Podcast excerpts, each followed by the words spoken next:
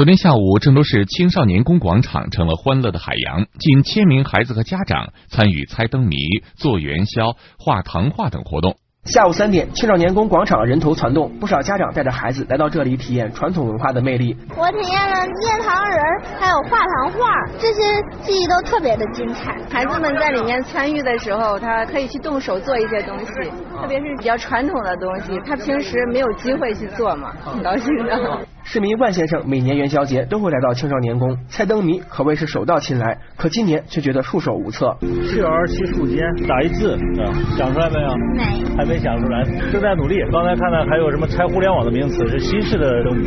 记者发现，互联网名词成为灯谜的谜底，让不少七零八零后感到传统文化也在与时俱进。除此之外，糖画、面人等非遗项目也充满了现代气息。非物质文化遗产传承人孙冰冰说：“随着近两年来中西方文化交融，面人。”也加入了钢铁侠、史努比等新形象。